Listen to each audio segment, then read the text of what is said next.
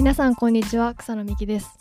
宮武哲郎です。オフトピックはアメリカを中心に最新テックニュースやスタートアップビジネス情報をゆるく深掘りしながらご紹介する番組です。今回のトピックはなぜスターバックスは tech company と言われているのかについて話していきたいと思います。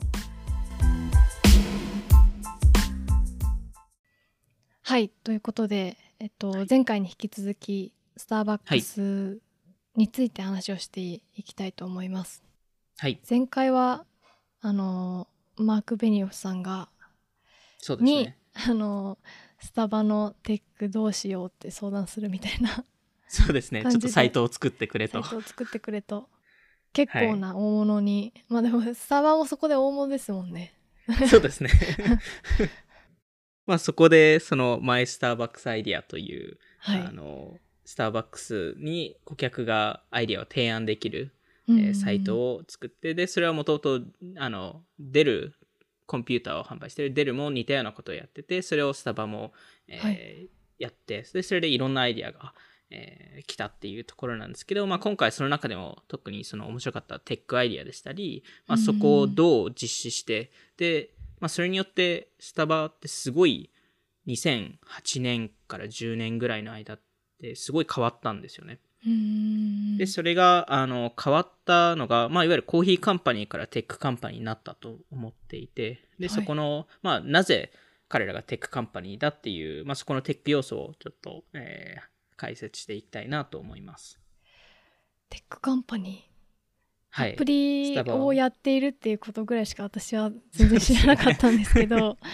tech company なんですか？はい。そうですね。あの、個人的には tech company だと思います。もちろんコーヒー、コーヒー屋さんでもありますけど、あの、はい。まあでもそもそも、あの、SNS とかも、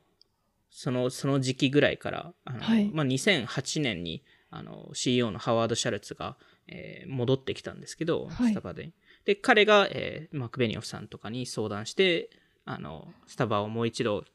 盛り上げるために tech company にしようと思って、で、2008年にその、Facebook とか Twitter の戦略を、を、えーもう一度作り直して、で、それで結構数ヶ月以内に100万人の Facebook ファンを獲得して、で、2010年にはそそこから2700万人まで上がるので、まあ結構アグレッシブに SNS 戦略を、まあ、ハワード・シャルツは取りましたと。へえ本当に初期に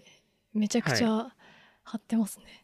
そうなんですよね。まあ、2008年ってまだそこまで SNS って、まあ、スマホも出てきたぐらいのタイミングなので、まあ、結構そのタイミングでちゃんと、あの、そのチャンネルに乗っかったっていう確かね。まあ、あの、残念ながら後々 TikTok とかはちょっと遅かったんですけど、実実際にジョインするのは。むしろユーザーが盛り上げてくれたって感じですもんね。そうなんですよね。ユーザーが結構 TikTok では、あの勝手に頑張ってくれてたり、まあ、バリスタが頑張ってくれてたりしてしてたんですけど、まあ、そういう SNS の活用もあったり、あと実際のプロダクトも、あの、えーいろんなイノベーションをやってまして、うんあのちょうど1993年にハワード・シャルツって、あるあの科学者を、えー採用してて、へえで、彼に、あの、ハイクオリティなインスタントコーヒーを作ってくれというオーダーを出したんですよね。で、まあ、1993年になったんですけど、その16年後はい。に、えーようやくスタバがインスタントコーヒーをローンチしまして、結構時間かかりました結構時間かかっかかりまして、まあ多分一回やめたりとかいろいろあったと思うんですけど。そうですね。そこでスターバックスビアっあていうプロダクトがアメリカでローンチしたんですけど、あはい。それで、えっと、ローンチして10ヶ月で売り上げ100億。それは本当にスタバの店舗で売ってるっていう商品なんですか？スタバの店舗で売ってたり、それ以外のところでも売ったりとかしてましたね。あなんで、まあ、あの、まあ、特に多分スーパーとかそういうところとかで結構売ってたのかなと思うんですけど、あの、それ以外にスタバってその、あの、あたりにリワードシステムを入れてくるんですけど、まあ、いわゆるロイヤリティプログラム的なものですね。で、これが非常に重要に今後なってくるんですけど、はいもともと2001年からスタバってギフトカードを売り始めてまして、うんで、えー、ただ、それ以上にそのロイヤリティプログラムが欲しいっていうユーザーの声がすごいあったんですよね。へえ、ギフトカード、ギフトカードってことですか？えっと、ギフトカード以外の、いわゆるそのポイントシステム的な。ああ。あの、例えば日本でもよくあるじゃないですか、その、ポイントで、ポイントを貯めると何か。ポイントカード。そうですね、ポイントカード制度ですね。確かに。なんで、それと似て、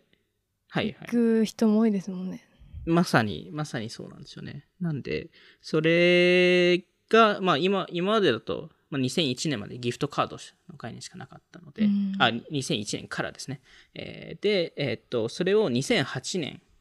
にスターバックスリワーズっていう、えー、プログラムをローンチしまして、うん、で、それがその次の年にアプリとして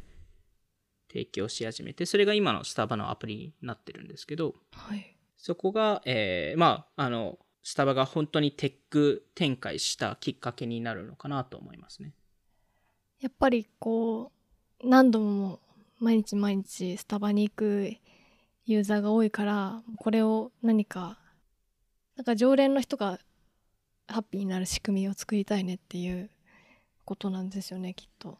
まさにそうでやっぱりコーヒーってその、まあ、過去のあのインフルエンサーの会のエマ・チンバレンさんの会とかでも話しましたけど、やっぱりその毎日のように購入するものなのであの、習慣づけするプロダクトとしてはすごいいいんですよね。本当アメリカの人朝こうマイボトルとか持ってあの他のスタバとかなんかコーヒー屋なんか屋さん行って入れてもらって、はい、で、ね、あの車の飲み物入れるとこに入れるみたいな。はいはいはい、そういう人多いですよね。なんかニューヨークとか映像を見るとこうマイカップみたいなの持ってる人たち多いですよね。結構並んでますよね。大体朝。そういうイメージありますね。はい。あの、僕も父が私ニューヨーク住んでたんですけど、僕も、はい、あの、たまに、あの、遊びに行くときに、あの、朝出かけると、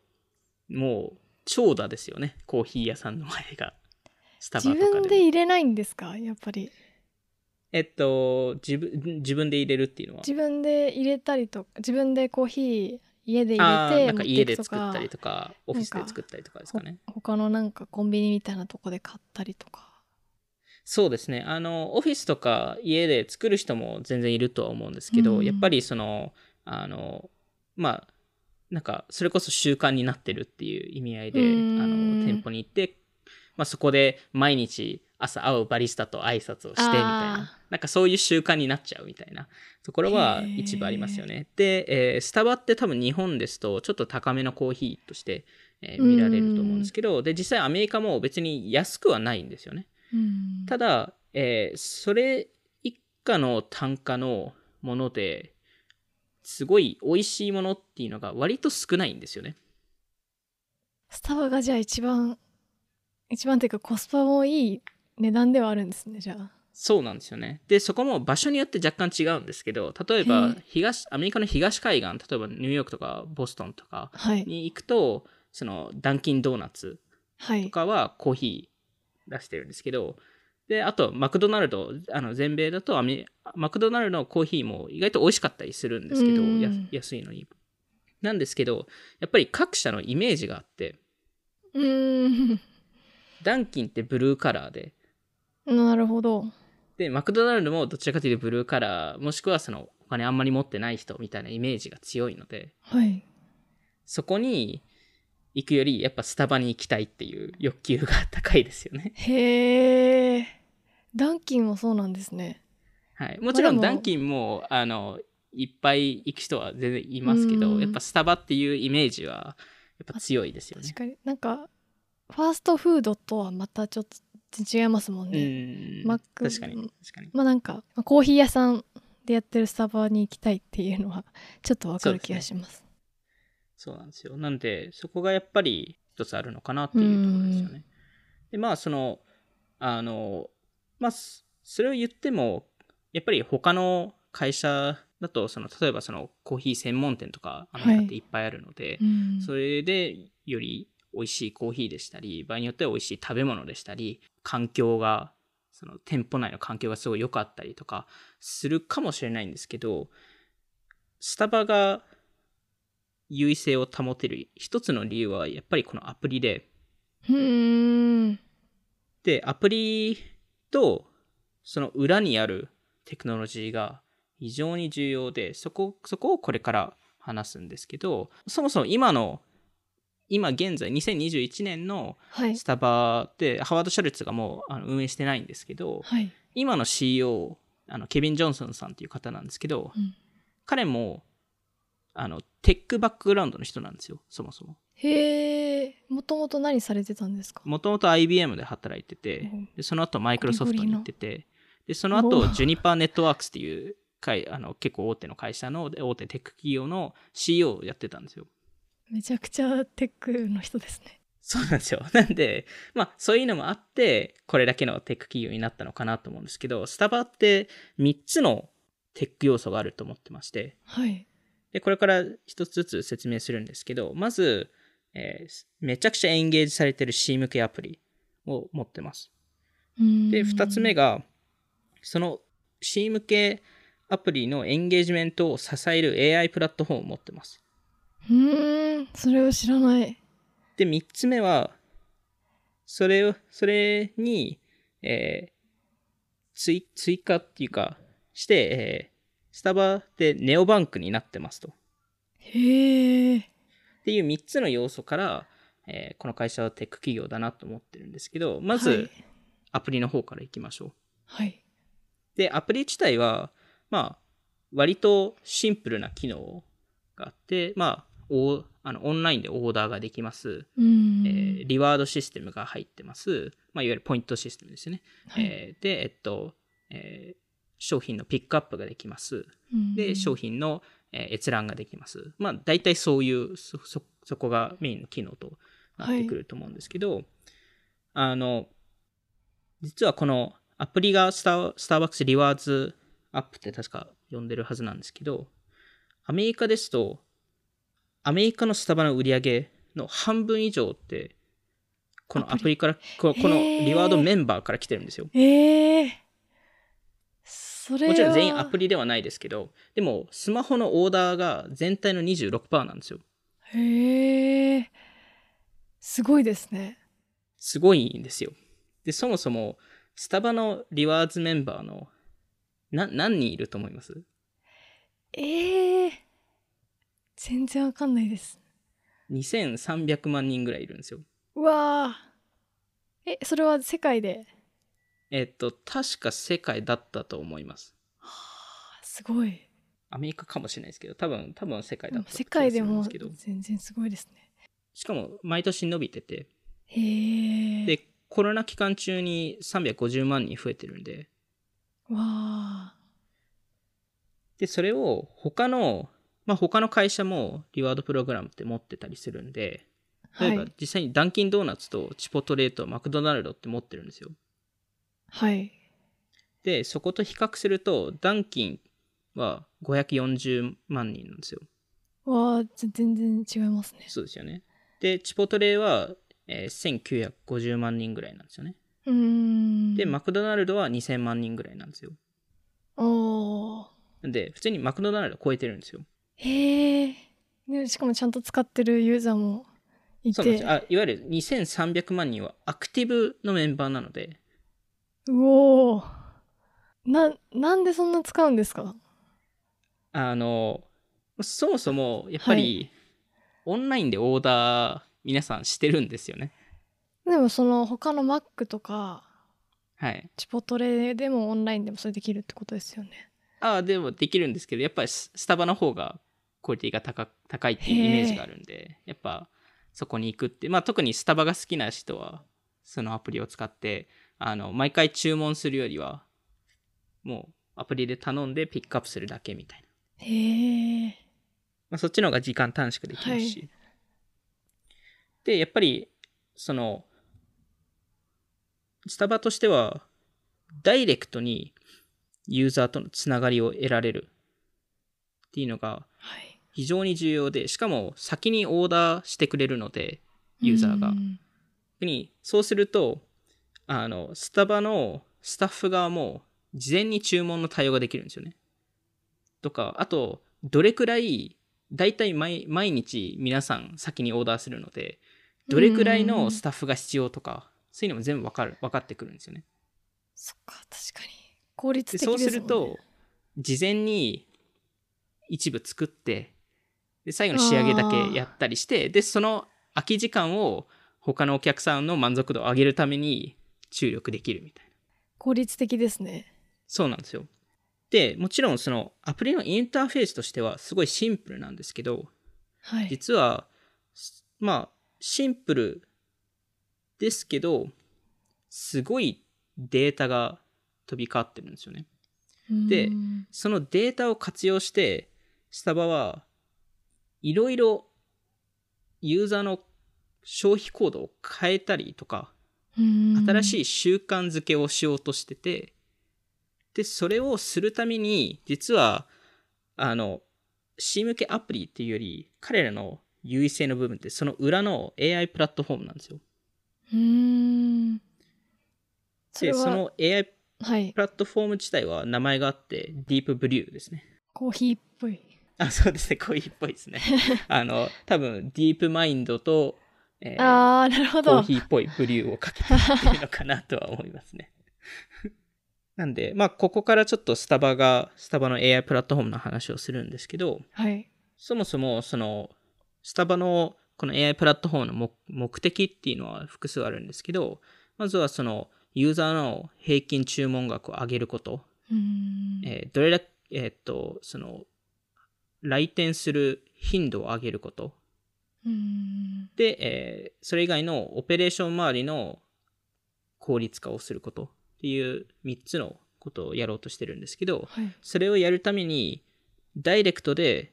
ユーザーのデータが必要になってきて、それをやるためにこの、こういうアプリを持ってますと。で、例えばなんですけど、スタバのアプリっていろいろ、いろんな提案をしてくるんですよね。で、それは彼ら、彼らがそのリワーズプログラムを持ってるからできるもので、インセンティブをポイントで提供して、それで新しい行動を取ってみませんかっていう提案をしてくるんですよね。えー、とどなんで、ういう？例えばですけど、はい。あの、どっか朝散歩に行って、えー週末散歩に行って、で、えーまあ家に戻るタイミングで、じゃあ週末なんで、ちょっと、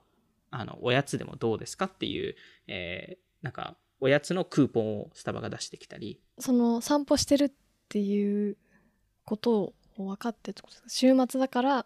週末の何時で、えーまあ、あと GPS のトラッキングとか一部使ったりすると、そこも近くにいるかとか、へえすごいですね。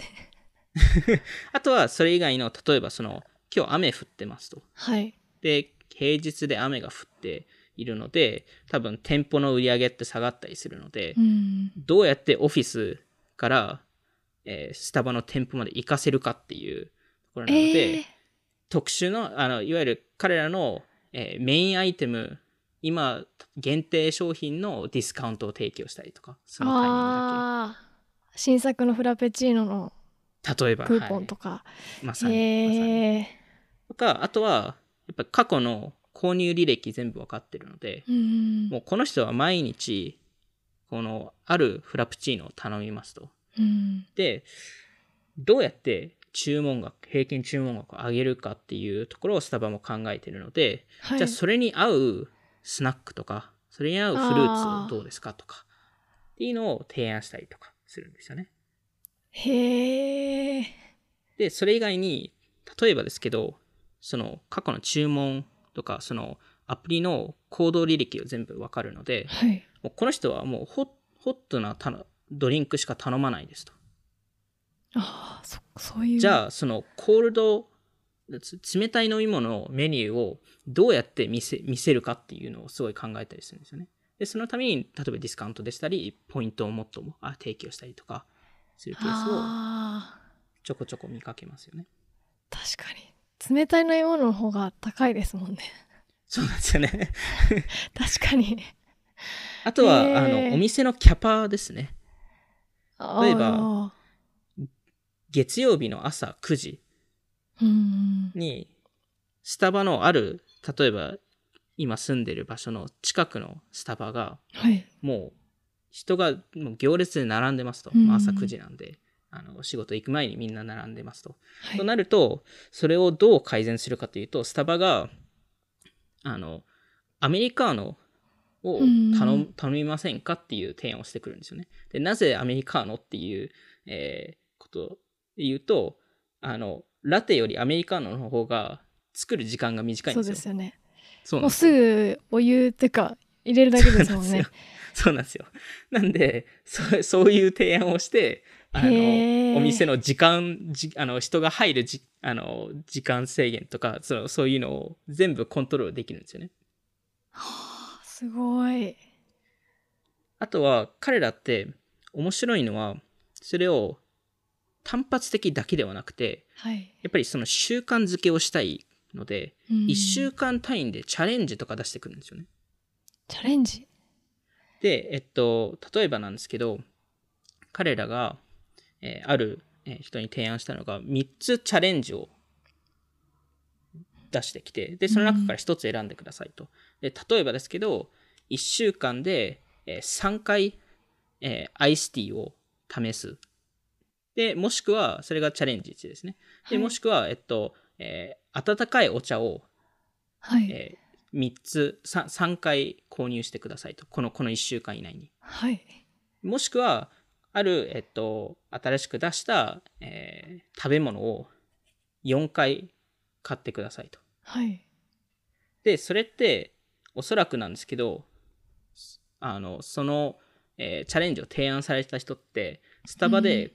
お茶を頼んだことがない人なんですよ。うーん。多分コーヒーしか頼んでなくてはい。そこで、お茶もどうですかっていう、お茶の習慣づけ。うーんを、えー試しに出してるんですよね。で、それをもしコンプリートした場合には、はい。えースタバってあの、えースター制度はい。ポイントが、ポイントがスターになってるんですけど、はい。100, 100スターを上げますと。で100スターって大体、えー一つのドリンクが無償でもらえたり、あとは、あの、朝ごはんのアイテムがもらえたりするので、はい。まあまあなボーナスなんですよね。確かに。なんで、そういう形で、その端的だけではなくて、長期的にも、その、習慣づけ。別の飲み物にもチャレンジさせるっていうへえでそれでどうやって平均注文額、えー頻度を上げる、えーそういうのを全部考えてたりするんですよね。すごいで、昔はこれが、ある程度その人間が考えてたりしてたんですけど、はいどんどんどんどんこのパーソナライズされた提案っていうのが、このディープブルー、ブリューが出してきてるんですよね。もう自動的に自動的に出してくるね、それぞれに出してくれるんですねはい。わで、デあィープブリューの目的は、その売り上げを上げるためっていう話なので、それでいろんな AB テストをしてくるっていうところですよね。へえでもそれはそれでもなんか使い続けてるユーザーもすごいですねなんかそうですね。私もそんなに なんか飲食店のアプリ入れないんですけどうんうんう。なんんかそれそのチャレンジとか来たらおおって思いそうなんですけど でも確かになんかスタバにこう行く習慣があってクー。ポンももらえてクーポンなんか一杯無料で飲めるかもしれないって考えたらちょっとじゃあお茶結局、これがワークするのは、スタバだからっていうところで、いわゆる毎日買いに行く人たちがいるからっていうところなんですよね。確かに他のところじゃうん。そのまま真似しても。難しい。いですねそうなんですよ。なんで、ある程度頻度が高い、あの、ビジネスじゃない限りは、ちょっと厳しいかなと思うんですけど、はいあの、スタバのこのすごいところって、このディープビューのすごいところって、い今まで話した話って、その、どうやってユーザーの行動パターンを変えるかじゃないですか。うんでも、それ以外にディディープブリューってインテグレーションされてて、へえあの、実は、あの、従業員のスタッフのスケジューリングとかも AI が関わってるんですよ。へえどのタイミングで忙しくなりそうかっていうのを全部計算してるんで。分かってますもんね。おはい。客さんの、いわゆるデマンド側がわかるじゃないですか、彼らって。確かに。となるとスタッフのスケジュール在庫レベル、あの、機械のメンテナンス。で、それ機械のメンテナンスって結局、今、スタバの多くの機械って IoT でえ？繋がってるんで、そうなんですか？IoT 化されてたりするんですよ。えあのコーヒーのコーヒーマシンみたいなのとか、コーヒーマシンとか。はい。え？となると、えー全部そのデータが AI のプラットフォームに入り込むんですよ。なんか急に怖いって 全然なんか普通なんかコーヒー屋さんか本当にテクノロジーの会社ですねそうなんですよ。で、しかもそういうデータがいろいろあると、ユーザーがどこにいる、どういうものが流行ってわる、そういうのが分かると、どこに店舗を置くかとか、へえあーそっかそっかわかりますね。そういうのも全部提案しできるんですよ。なので意外と多くの、例えばその D2C 企業とかはい。以上にソフトウェアをめちゃくちゃ使ってるんですよ、彼らって。D2C じゃあ D2C ですもんねこれもそうですね。なんかテクノロジーを駆使した。ダイレクトというコンシューマーちょっとシーンっぽい感覚はありますよね確。かになんかアプリの感じとかはそうですよねそうなんですよな。んかクーポンとかこうはまらせる 仕組みがあるというかへえそうなんですよ。しかも、今は、やっぱコロナでいろいろ、うんやっぱり新しい店舗を開けるとかってなかなかできなかったりするじゃないですか。はいでもそのタイミングうん。も全部今 AI を見て判断してるんですよ。で、へえこれって実際に、あの、スタバの社長が言ってることなんですけど、はい。今、ディープブリューの AI テクノロジーをモニタリングして、各国のワクチンの、あの、状況を見見ながら、それによって、どの、いつ、いつ頃、リカバリーするかっていうのを予測してて、へえで、それをベースに、はい、それをベースに海外展開をどのタイミングでやるべきか、どのタイミングで、あの、アクセルを踏むかっていうのを、あの、予測してるっていう話をしてました、へえ本当にテクノロジーの会社ですね。そうなんですよ。へえなんで、そこが結構、まあ、特に、その、スタバが tech company と呼ばれる一番の要素だと思うんですけど、うん。実はもう一つ、あたあの新しいっていうか、まあ、もう一つ要素がありまして、はい。それが、スタバが neobank になってることっていうところで、うん。で、えーある数字が2018年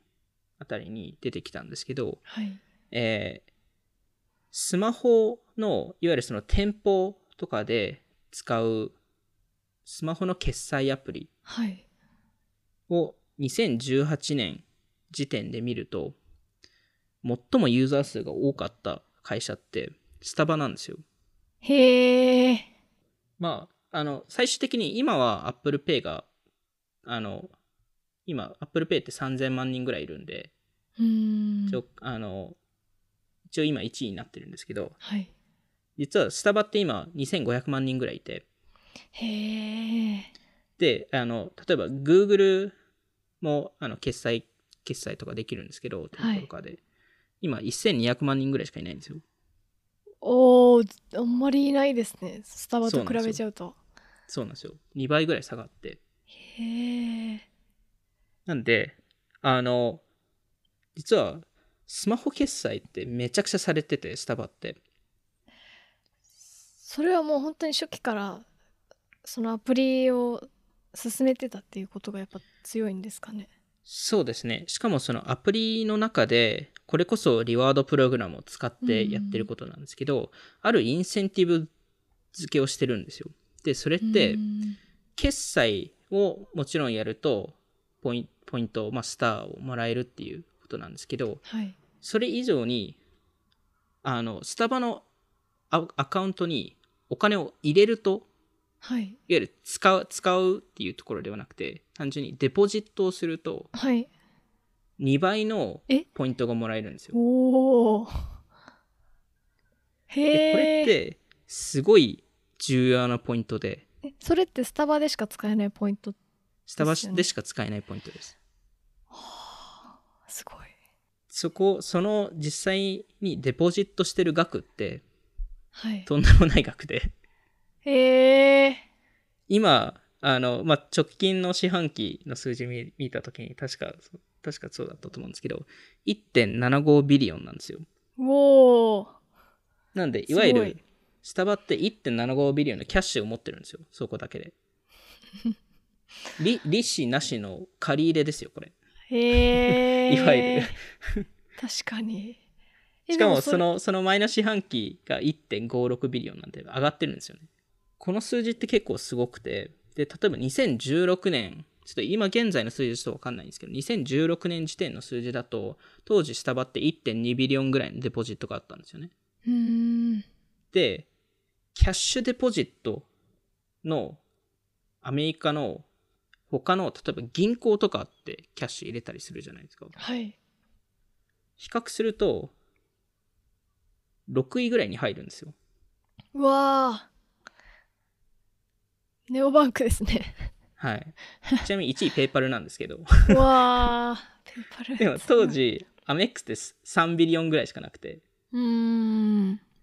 なんで、あのもちろんアメックスには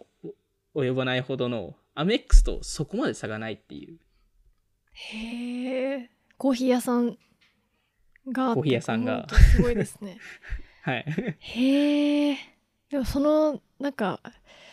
アメリカの人のそのコーヒーの召集感というか、うん、いや、驚きですね。いや、そうなんですよね。やっぱ、本当に毎日行くんで、みんな、しかも何回も行くんで。そうなんですよ。まあ、ししかもその、それって、まあ、いわゆるキャッシュをスタバが使え、うん使えるので、まあ、はいやりたければそれを使って投資をして、まあ、いわゆる銀行っぽいこともできますし、で、もちろん、そのアプリに入れてるので、ユーザーはもちろん使う人もいれば、忘れちゃう人もいるんですよね。ん。うん。例えばスタバ行かなくなったとか。うん。で、それって、いわゆるスタバからすると、無償でキャッシュもらえるっていうことなんで、うーん。で、例えばなんですけど、あの、それって2020年いくらあったかっていうと、145 million ぐらいあったんですよね。うわでもちろん、スタバって去年20 billion ぐらいの売り上げある会社なんで、そん別にそんな145 million 必要ないとは思うんですけど、まあでも、勝手に入ってくるキャッシュとするー。と。悪くないので、すごい。そんなにみんなスタバのアプリ入れてるんですね。そうなんですよ。やっぱアメリカは、まあ日本はちょっと違う戦略を取って LINE を使って伸ばしたらしいんですけど、うん日本ですと確か500万人ぐらいスターバックスリワーズのメンバーがいるらしいんですけど。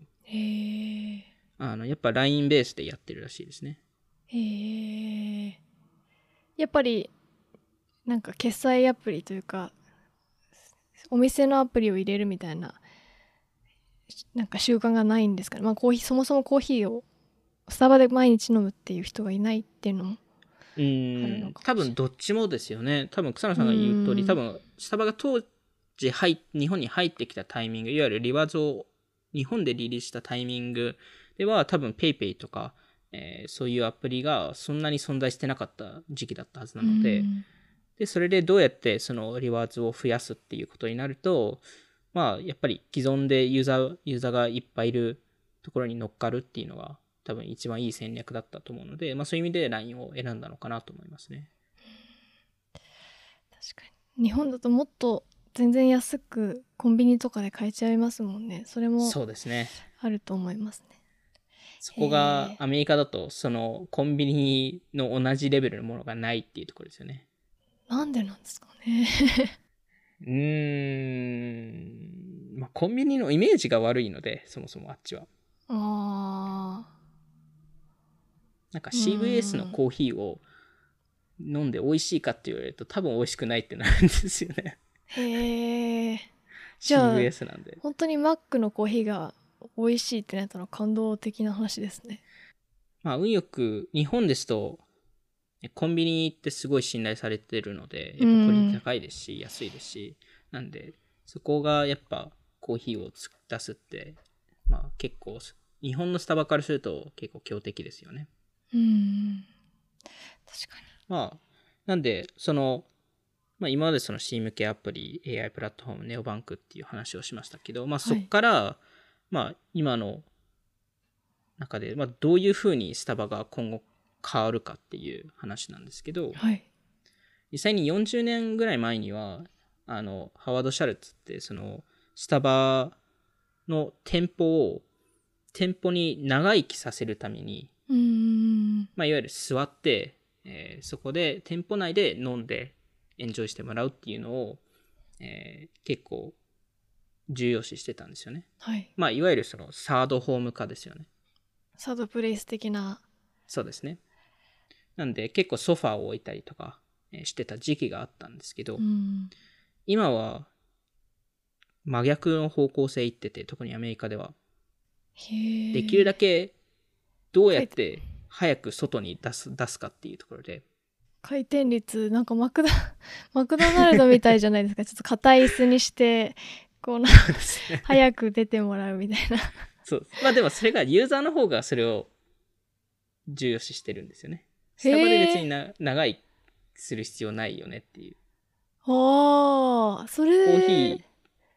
違いますね日本となんかちょっとそうですね。そこは若干日本と違いますよね。へえもちろんアメリカも一一部のところはやっぱあのコーヒー屋さんでゆっくり飲むとかっていうところあるんですけど、特にスタバとかはどちらかというとビジネスマンが行ったりするところなので、へえ朝コーヒーを買ってそのオフィス行くっていう感覚ですね。でもなんかやっぱえー、な確かに日本だとテイクアウトよりもこうんうんう。そのスタバに行って作業したりお茶飲んだり、ね。人に会ったりみたいな用途が多いかなと思うんですけどテイクアウトへええでもそれユーザーが求めてるっていうのも面白いですねそうなんですよ。なんで、実際に2020年の6月あたりですかね、あの、スタバの CEO が、一応400店舗を閉じるっていうのを言ってて、うーんえーで、その400店舗を、えーその店舗のデザインを考え直すっていう話をしてて、いわゆるインタラクションほぼゼロでコーヒーを、あの、ピックアップできるような仕組みを作りたいっていう話をしてしてるんですよね。へなんで、やっぱり、えーしかもそれが、あの、結構人気になってきていて、で、それで今年、それをさらに400店舗から760店舗、そういうよりスピード重視のサービスを、提供するっていうのを言い出してるんですよね。えドライブスルーみたいな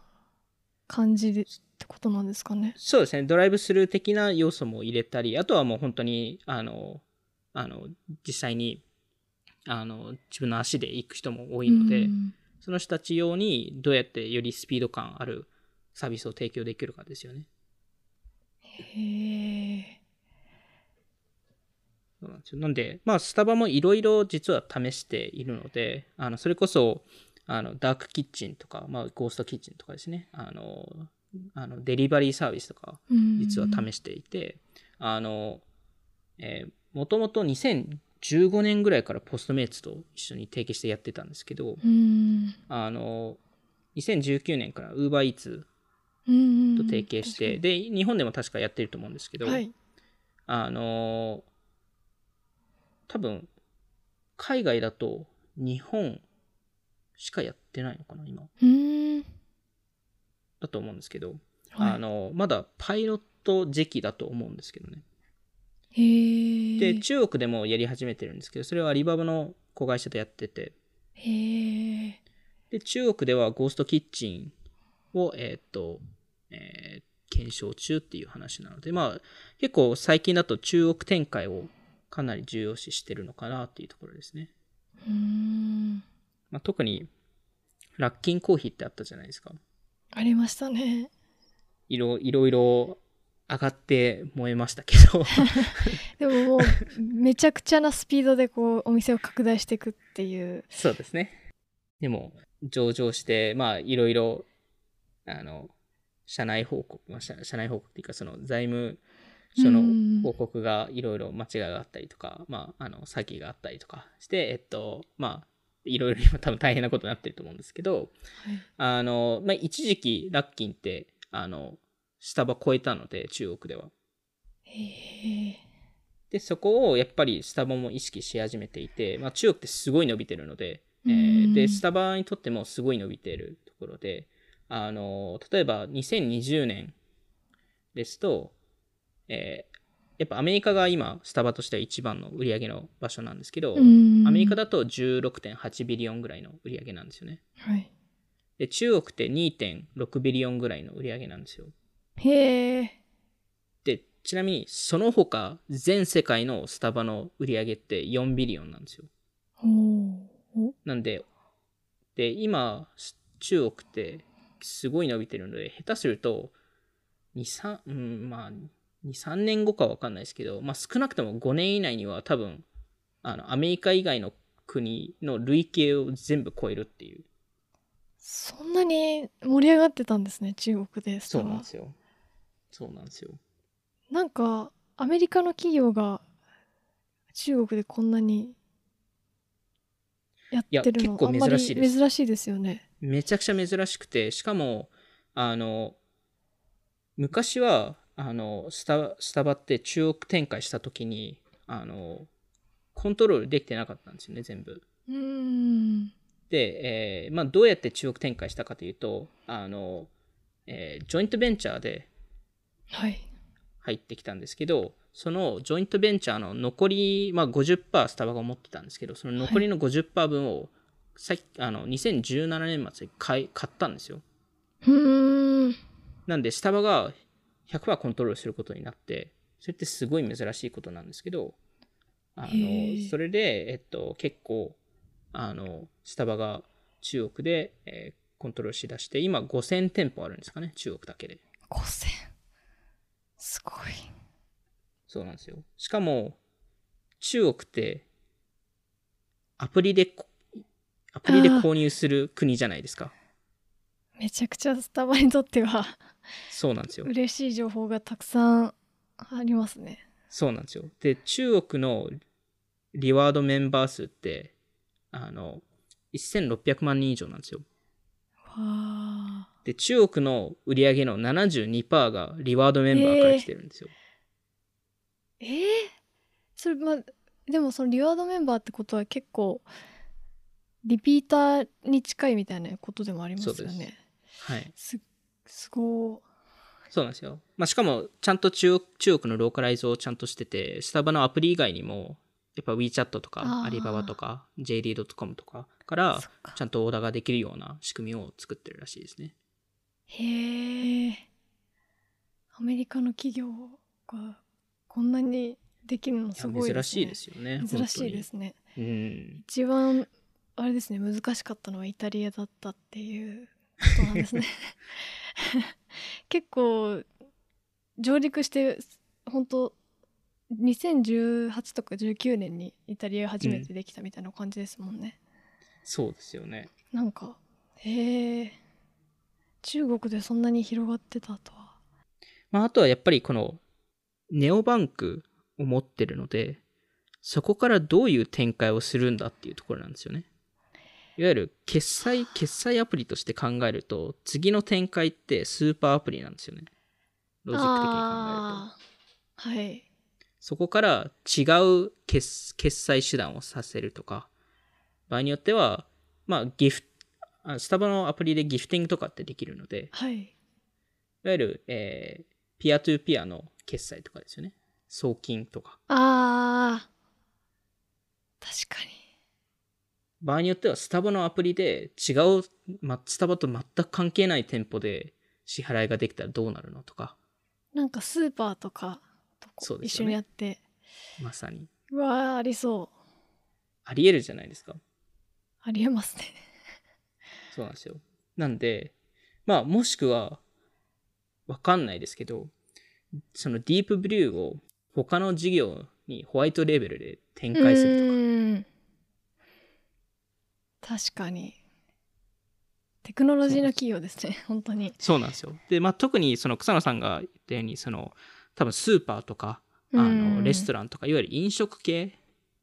やっぱ飲食かけるコーヒーって強いので、はいそこはすごい相性が良さそうだなと思いましたね。お酒とかバーとかそうですね。全然いいですよね。まさに。へえ。まあ、なんで、結局そのスタバって、まあ、あの、僕もこのリサーチをする前に、まあ、ススタバって言うと、まあ、やっぱコーヒーなので、うん。コーヒー屋さんなのかなと思っていたら、実は裏ではテック企業でマネタイズがコーヒーからやってるっていうだけでしたっていう話を まあ今回したかったっていうところですね。いやー本当にコーヒーでマネタイズっていうのは聞いて本当にそう思いましたね。なんでなんか本当にその、まあ、よくオフトピックとかあのシリアルトークとかでその D2C の話とかしますけどやっぱり D2C 企業ですとやっぱりそのブランドとプロダクト、えーが重要だったりするんですけど、まあ、マーケティングとか重要だったりするんですけど、あまりそのテック要素が強い D2C ブランドって少なかったりするじゃないですか。うん。で、そ、その、いわゆる、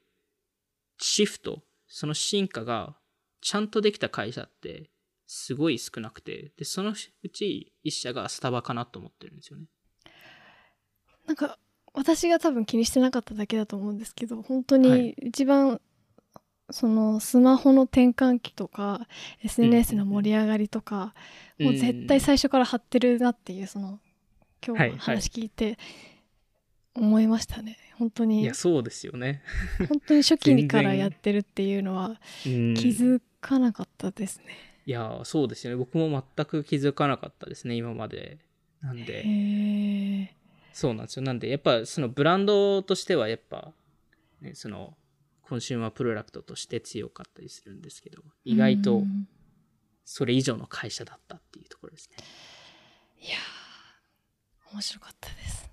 はい。今回も聞いていただきありがとうございました。オフトピックでは YouTube やニュースレターでも配信していますので、気になった方はオフトピック JP のフォローお願いします。そして、えっと、ほぼ毎日5分でわかる最新テックニュースをお届けするバイツも更新しているので、Spotify をお聞きの皆さんはそちらで聞いてみてください。また次回お会いしましょう。さようなら。さよなら。